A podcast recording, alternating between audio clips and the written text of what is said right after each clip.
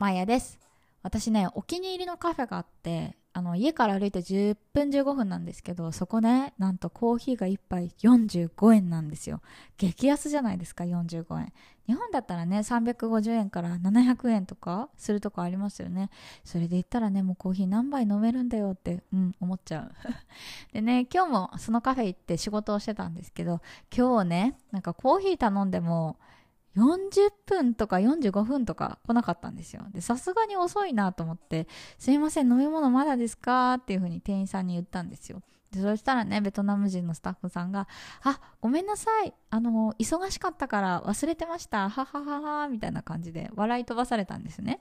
いや、これなんか日本人とベトナム人の国民性の違いだなと思ってちょっと面白かったっていう話です。なんか日本人だったらもう45分飲み物待たせちゃったってなったらめちゃくちゃ謝るじゃないですか。もう大変申し訳ございません。今すぐお持ちいたしますのでもう少々お持ちいただけますかみたいな。申し訳ございませんってなるじゃないですか。でもね、ベトナム人って基本的に明るいからごめん忘れちゃったみたいな。あの忙しかったからってむしろね、その言い訳じゃないですか。でもね、それで笑い飛ばすっていうところがなんかね、面白かった。てか、笑いってやっぱ連鎖しますよね。でそれで笑い飛ばされたらこっちも笑っちゃって、あ、いいのいいのみたいな、今すぐ持ってきてくださいぐらいな感じになるんですよね。だからまあ、どっちがいい悪いの話じゃないけど、でもなんか、あんまりこう深く謝りすぎるのも良くないのかなって。なんか日本人ってね、結構その、ありがとうの代わりにすみませんを多用しちゃう人とか多いじゃないですか。私もね、結構そうだったんですけど、でもやっぱりこう、すみませんの数が増えても決していいことないかもと思って。それだったらなんかこう、ギャグをかますとか、笑いを生むとか、なんかそういうね、なんか攻めのスタンスも大事なのかなって今日ベトナム人から学びました。はい。ということで今日も早速お話ししていこうかな。この番組は東南アジアでミニマルライフを送っているアラサー女子マヤが海外生活のリアルや持たない暮らしの様子についてゆるゆるトークしていきます。で、本日のテーマはですね、みんな就活しようぜって話です。皆さんやってますか？就活。あ、てか就活って2種類の意味ありますね。あの、決して就職活動の方ではございません。エンディングの方の、うん、就活です。私ね、就活始めたのは実は今年の春ですね。だからまだそんなに歴は長くないんですけど、まあ私ね、今年20代最後の年なのですが、エンディングノートを買って就活を始めました。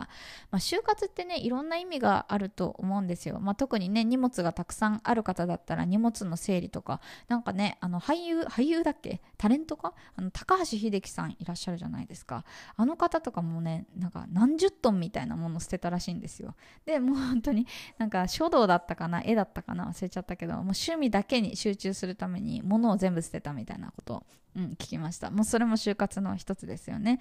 やっぱりね、なんか就活って、なんか私のイメージからすると、結構ね、50代、60代の方がやるような偏見があったんですよ。まあ、就活っていう言葉が生まれたのがいつだったっけ？なんか4、5年前とかかな？なんか注目され始めたのは。で、その時って本当になんか、あの、体がね、不自由になる前に、あの、こう思い残すことがないように整理しとくみたいな、そういう意味で、割とこう、なんていうの、あの、年を重ねた方がね、やるようなものっていうイメージが特に私は強かったんですけどそうやっぱりねこう20代30代の方も就活すべきだなって、うん、すごい思ったんですよね。っていうのが、まあ、私ベトナムに住んでからすごく死生観が変わって、まあ、ちょっとねなんかあのナーバスな話かもしれないけどベトナムって割と事故をね目にすることがあるんですよ。なんかまあちゃん簡単なね簡単なっていうの？なんか軽いっていうのかな？そのバイクとバイクの軽い衝突事故とかも目撃するし、まあ、あとはねあの普通に事故を目の当たりにしたこともあるしそれこそあのこっちってネズミがすごい多いんですけどそうあのバイクにひかれちゃったネズミの死骸を見たりとかなんかそんな感じで結構ねあ意外とこう危険って身の回りにあるんだなみたいなことを改めて感じたんですよ。でそれこそね人生って有限じゃないですか無限だと思いがちだけど決してねこの毎日あの元気に過ごしているのは当たり前じゃないんだななんていうことをこうすごく学んででねあのもし私がその明日何かあった時のた何かあった時にあのみんなに迷惑をかけないのかなって思うと結構ねハテナだったんですよ。っていうのが、まあ、私の場合ねあの日本に口座があるけどベトナムにも口座があってでベトナムの保険も入っててとかそうなった時に万が一私の身にね何かあった時例えば家族が対応するとしてもじゃあベトナムのことは誰に聞いたらいいのとかあの例えば友達とかもね私は一体どんな保険に入ってて例えば口座からいくら引き落とされてるの？とかそういうのさすがにわからないじゃないですか。でそう思うと20代30代の人の方が結構一人で行動しがちというかそのなんか家族がいてねその旦那さんとかお嫁さんとかがいてこう本当に人生のパートナーと何かをシェアしているんだったらそれこそねなんかお互いの情報をしてたりすることもあると思うけど特にこういう2 3 0代のね単身私みたいな人って自分しか知らない情報多すぎると思うんですよ。だからこそこう自分にね何かあった時に周りにまあ迷惑っていう言い方もあんま良くないと思うけどでもこうなんか必要以上に負荷をかけてねなんか例えば私が亡くなった時に悲しむ暇もないみたいな忙しすぎて気づいたらもう仮想だみたいななんかそんな感じになってたらいや私死んでも死にきれんなみたいなもう幽霊になって出てきそうだなって思ったんですよ。でまあすごくなんかライトな話にしちゃってるけれどもあのすごくね考えなければいけないことなのかななんて思って。でもなんかぶっちゃけ就活って何すればいいのって感じじゃないですか。で私はエンディングノートを書き始めたって。そんななんかいきさつなんですよ。まあ私の場合でももともと物が少ないから物が多くてこう何あの整理とかに迷惑をかけるほど持ってないのでそういう意味で言うと私の場合はね情報を集約することが大事なのかなって。なんかその銀行からね毎月何が引き落とされてていくらなのかとか入ってる保険は何かクレジットカードはどういうの契約してるのかとかもし私に何かあった時に誰に連絡してほしいのかその人の連絡先は何番なのかとかなんかそういうのをねなんか一つのノートにまとめるとやっぱり私のと身にね何かあった時に例えば友達が家族に連絡してくれたりとか、まあ、それこそ家族が、あのカード会社に連絡したりとかなんかそうやっていろいろね、あのやってくれるじゃないですかきっと。てかそういう手間が省けると思うんですよ。